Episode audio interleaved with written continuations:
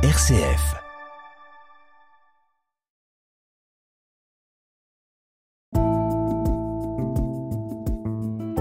Regard chrétien sur l'actualité. Dorothée Scholz. Bonjour Monseigneur Gobillard. Vous êtes l'évêque auxiliaire du diocèse de Lyon et c'est avec vous aujourd'hui que nous allons porter notre regard chrétien sur les moments forts qui ont marqué l'actualité cette semaine. Et évidemment, je vous propose de revenir sur le rapport de la SIAZ, la commission indépendante sur les abus sexuels dans l'Église, qui a été remise la semaine dernière par son président, Jean-Marc Sauvé, qui reste encore l'actualité incontournable depuis la semaine dernière. Alors, une semaine après cette publication, qu'est-ce que vous pouvez nous dire? Comment se vit ces chiffres, ce rapport euh, au sein du diocèse et auprès des fidèles? Alors, je dirais qu'une semaine après, la grande différence avec euh, le moment de la communication du, du rapport et une semaine après, c'est qu'en une semaine, on a surtout eu le temps de le lire. Mmh. Euh, et, et j'imagine, j'espère en tout cas que euh, un grand nombre de fidèles a pris le temps de le lire. Je les invite vraiment à le faire, en particulier euh, de victimes à témoins, c'est-à-dire le, les témoignages eux-mêmes des, des, victimes. bien sûr que j'imagine qu'ils n'ont pas eu le temps de lire l'ensemble du rapport, qui fait 500 pages plus 3000 pages d'annexes. mais, mais je, je trouve que c'est vraiment important de, rentrer dans ce travail qui, euh, je le souligne, est remarquable. Remarquable. Euh, Monsieur Sauvé euh, a fait un, travail exceptionnel, scientifique, solide, bien documenté, avec des experts compétents. Je le dis parce que j'ai vu passer une fois ou l'autre des, critiques par rapport à, la, solidité, de ce travail. voilà, en tout, il est, il est, il est exceptionnel. Voilà, et donc il est fiable. Et puis euh, et la personnalité aussi de, de, Jean-Marc Sauvé, à la fois très indépendant par rapport à, l'épiscopat, puisque c'était ce qu'on lui, qu'on lui a demandé, et en même temps euh, très sérieux, très compatissant à l'égard des, victimes. Euh, ceux qui, qui connaissent pas ce, monsieur peuvent voir le, le, reportage qui a été fait sur sur KTO. Et vraiment, c'est une, voilà, c'est une, c'est, voilà, c'est, je voudrais lui dire merci. Vous avez eu l'occasion de le rencontrer justement? euh, Alors, j'ai fait partie de ceux qui ont été, euh, qui ont été auditionnés en tant que, mmh. en tant qu'expert, euh, et donc j'ai pu voir la, la, qualité de ce, ce travail. J'ai pu voir aussi euh, à quel point, euh, à quel point euh, ces questions étaient pertinentes. Mmh. donc ça veut dire qu'il, voilà, que c'était plutôt à la fin de, de, de, du travail. Donc j'ai vu là, vraiment le, la, la, connaissance qu'il avait du sujet, la pertinence des, des questions, et puis une vraie, une vraie écoute aussi de, des, des réponses. Du coup, du coup, bah, dans le diocèse, le plus important c'est ça. C'est vraiment la lecture de ce rapport. et puis la spécificité, j'allais dire, du diocèse de Lyon, c'est que il y a quand même eu une, une un, un, énorme choc qui a été vécu avec le, le procès Prénat mmh. dans le diocèse. Euh, et, euh, et, donc les, les, conséquences dans le diocèse du procès Prénat, ça a été euh, vraiment la formation de tous les acteurs pastoraux, les vidéos qui ont été tournées, qui ont été enregistrées par un procureur de la République, un commissaire de police, des psychiatres et surtout des victimes qui ont été diffusées à tous les acteurs pastoraux. ça a été ce, ce, programme de prévention qui est très important et ce protocole mis en place avec le, procureur de la République de Lyon euh, pour que euh, dès qu'un cas est signalé dans le diocèse de Lyon, il soit aussitôt euh, fait un signalement au procureur de la République. Donc euh, moi je peux être témoin puisque c'est moi qui, suis en, res en, responsabilité de, ce lien avec le parquet. Je suis témoin que à chaque fois qu'il y a eu un signalement qui a été fait dans le diocèse, aussitôt un signalement a été fait au parquet en parallèle. Alors justement, est-ce que ce dispositif va servir d'exemple dans les différentes recommandations et dans les mesures qui vont être mises en place et, réfléchies par la conférence des évêques de France? Oui, on en a parlé d'ailleurs. Euh, Monsieur Darmanin en a parlé. Hein, euh, il, a, souhaité que, ce protocole qui est vécu dans plusieurs diocèses puisse euh, servir d'exemple à tous les diocèses. Alors j'ajoute que euh, on, a entendu le chiffre de 17 diocèses qui avaient un protocole avec un procureur. Euh, il faut dire que euh, la plupart des autres diocèses euh, rejoignent souvent le, le protocole d'autres diocèses. Par exemple, mmh. moi, je fais des signalements qui, qui ne concernent pas que le diocèse de Lyon, et donc je suis en lien avec mes confrères évêques d'autres diocèses aussi. Alors, est-ce que ce rapport, justement, va changer? On, parlait des fidèles, on parlait du, diocèse, mais est-ce que ça va changer leur regard sur leur conception de l'Église, leur regard sur les prêtres? Est-ce que vous avez des retours déjà de, certains euh, fidèles qui se sentent euh, abasourdis, forcément, par la révélation de ces chiffres, et puis un peu meurtris, comme vous le disiez tout à l'heure, avec tout ce que nous vivons au sein du diocèse de Lyon depuis quelques années?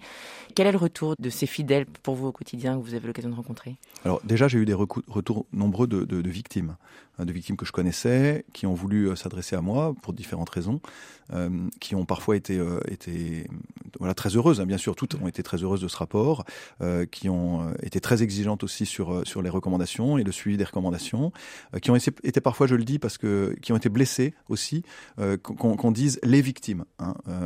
certains m'ont signifié que, eh ben, il y, avait aussi une grande diversité d'approches parmi les victimes, de, de, de et, certains se sont sentis profondément blessés. Il y en a même un qui m'a dit, voilà, j'ai l'impression que ma, parole a été encore euh, oublié euh, dans le, concert de, réactions qu'il y a eu. Euh, voilà, donc faisons attention à toutes les victimes. C'est pas pas simple. chaque victime a une, histoire unique et ça demande une écoute particulière. Ensuite, il y a eu aussi plusieurs groupes dans, l'Église catholique qui, se sont adressés à moi en me disant on attend de voir ce que, ce que vous allez faire de mmh. ces recommandations. Alors moi je voudrais leur dire, eh ben, je leur renvoie la, la, la, la balle en leur disant attention, si jamais vous attendez tout des évêques, on est dans le modèle encore euh, un peu clérical et ancien. Donc non, attendez pas euh, tout des évêques. Commencez à, faire des propositions, euh, à, avoir des initiatives, à, prendre votre place dans, dans l'Église, voilà, en rapport avec tout ce qui est proposé par euh, le synode sur la synodalité. Donc, euh, et je le dis aux auditeurs, euh, voilà, on, appartient à l'Église catholique parce qu'on est, on est baptisé. donc, 99% des, des, des, des, membres de l'Église catholique, ce sont des baptisés, ce sont des laïcs. Et, et, donc, on compte vraiment sur eux, à la fois pour nous pousser, pour nous donner aussi des idées, parce qu'on peut pas avoir toutes les idées à partir du haut. il faut que aussi il y, y, ait des idées qui, qui naissent de, de, de l'ensemble du peuple, du, du, peuple chrétien. Donc, à ces groupes-là, je leur ai dit ça donnez-nous des idées, donnez-nous des idées. On, on, a besoin d'avoir de, de, de, voir plus loin, de voir plus haut, de, voir plus grand. Alors, ce qui a été justement le cas d'influenceurs catholiques ont lancé sur Twitter vendredi dernier le hashtag MyChurch2, aussi mon église, afin de manifester la volonté de la réforme des laïcs après la révélation de l'ampleur des abus sexuels commis au sein de l'église. Donc, on est vraiment dans cette démarche-là et on sent que les choses vont bouger. Vous le sentez de votre côté? Alors, euh, déjà, ça, ça, ne peut que bouger parce que euh, c'est cette vérité qui, qui, nous fait bouger. Mm. La, la, vérité elle-même, euh, elle, est, euh, elle, est, elle est très très difficile à recevoir. Euh, elle, est, elle, est, elle est honteuse. Hein, et vraiment, plusieurs l'ont exprimé. Moi, je, je, je l'exprime. J'ai honte. J'ai honte. Et, et, je demande pardon au nom de l'institution pour tout ce qui s'est passé. mais la vérité, à un moment, c'est la condition de possibilité de la conversion, mm. du changement. avant, dans l'Église, il y avait une apparence jolie, belle, glorieuse, parfois nombreuse, féconde et l'intérieur était euh, rempli de, de, choses qui étaient sales. Quoi. Mmh. Euh, Aujourd'hui, ben, j'allais dire que le puce sort, la vérité se fait connaître, la parole des victimes est, est un peu mieux entendue, euh, et, et, donc euh, on est dans les, dans les, dans les conditions de, de possibilité d'une conversion, du mystère pascal, du mystère de la croix. Euh, c'est douloureux, c'est difficile, mais c'est c'est une étape absolument nécessaire. et cette étape, c'est l'étape de la vérité, qui, qui, qui, est pour nous une personne, le Christ. Il, voilà, il n'y a qu'un seul sauveur. Nous sommes tous des pécheurs. c'est aussi ce, que, nous, nous apprend ce rapport et qu'il faut pas compter, faut pas, faut pas mettre, sur le pinacle euh, des, prêtres, des évêques et même des laïcs et, n'importe qui. On, a tous besoin du Christ euh, et mettre trop en avant certaines personnalités, c'est aussi c'est un risque, c'est un risque grave pour les pour les personnes qui, qui peuvent qui peuvent chuter à la suite d'une mise en valeur trop trop trop importante de leur personne. Alors je vous propose justement maintenant de revenir sur les vives réactions suscitées par la déclaration chez nos confrères de France Info de Monseigneur de Moulin-Beaufort le lendemain de la publication du rapport sur la question du secret de la confession, justement, puisque le président de la conférence des évêques de France, on le rappelle, a dit que le secret de la, de la confession s'impose à nous et en cela, il est plus fort que les lois de la République. Le ministre de l'Intérieur et des Cultes euh, l'a reçu ce mardi afin d'apaiser les tensions apparues ces derniers jours. Quel regard portez-vous sur cette actualité qui a suscité de très très fortes réactions? Alors d'abord, euh, je voudrais quand même défendre euh, Éric de Moulin-Beaufort. il a exprimé quelque chose qui est absolument pas sa pensée. il l'a il l'a redit dans un communiqué. Ouais, qui a voilà, été il a demandé pardon. Vraiment, il, il a il a été pris peut-être par par de la fatigue. nous, il nous avait dit que justement c'était c'était pas possible de dire ça. Mm. Donc été très étonné qu'il le dise lui-même. mais c'est c'est plutôt un un, une erreur de, de, de communication, mmh. une pression euh, liée aux au journalistes qui était quand même assez pressant sur ce sur ce sujet. Euh, non, non, le, le, fond de sa pensée, c'est euh, on a la chance d'avoir une république qui permet euh, de multiples expressions et donc on, la, la, la, la, la république elle-même se donne des limites euh, qui, qui, qui, sont bien sûr la conscience, euh, qui sont bien sûr le droit de religion, etc. Donc la, question ne se pose pas dans ces termes. En revanche, concernant le secret de la confession, je trouve qu'il y a beaucoup de fantasmes sur sur sur ce que que c'est que ce secret. Ça n'existe pas des, des, des, coupables qui viennent s'accuser d'avoir d'avoir agressé sexuellement des enfants. J'ai fait dix ans de, de, confession au sanctuaire dans lequel j'étais. J'ai rencontré plusieurs responsables de sanctuaires, de nombreux prêtres, des évêques. on a réussi à isoler deux cas euh, qui ont été euh, judiciarisés, dans les deux jours euh, pour, des auteurs d'abus. En, revanche, pour les, victimes, ça, peut être très délicat. Mais pareil, la parole de la victime, elle est, très, hésitante. je rappelle que les victimes, dans un premier temps, ils ont honte de, ils sont dans, dans, un sentiment de culpabilité. et donc, pour entendre qu'ils ont été victimes, c'est un long processus. C'est pas si simple. Et moi-même, je suis confronté. J'ai communiqué sur le fait que euh, il y avait plusieurs cas, une quarantaine de cas que j'avais portés euh, à la connaissance de la justice française. Euh, sur ces sur ces cas, il y, a, il y, en a environ une dizaine qui, est qui sont passés par le par le secret de la confession. et, et c'est grâce à ce secret qu'ils ont été judiciarisés.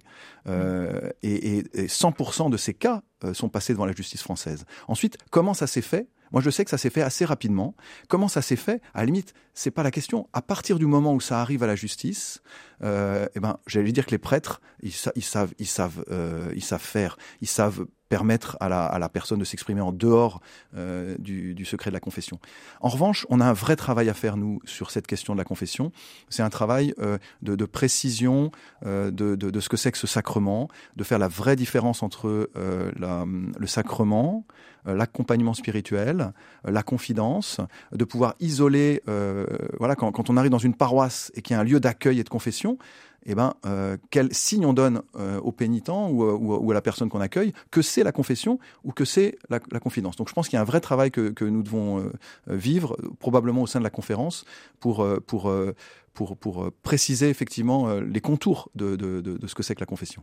Eh bien, merci beaucoup, Monseigneur Gobia, d'avoir pris le temps de revenir sur ces différentes actualités des dernières semaines. On vous souhaite un très bon week-end. Merci beaucoup. Merci.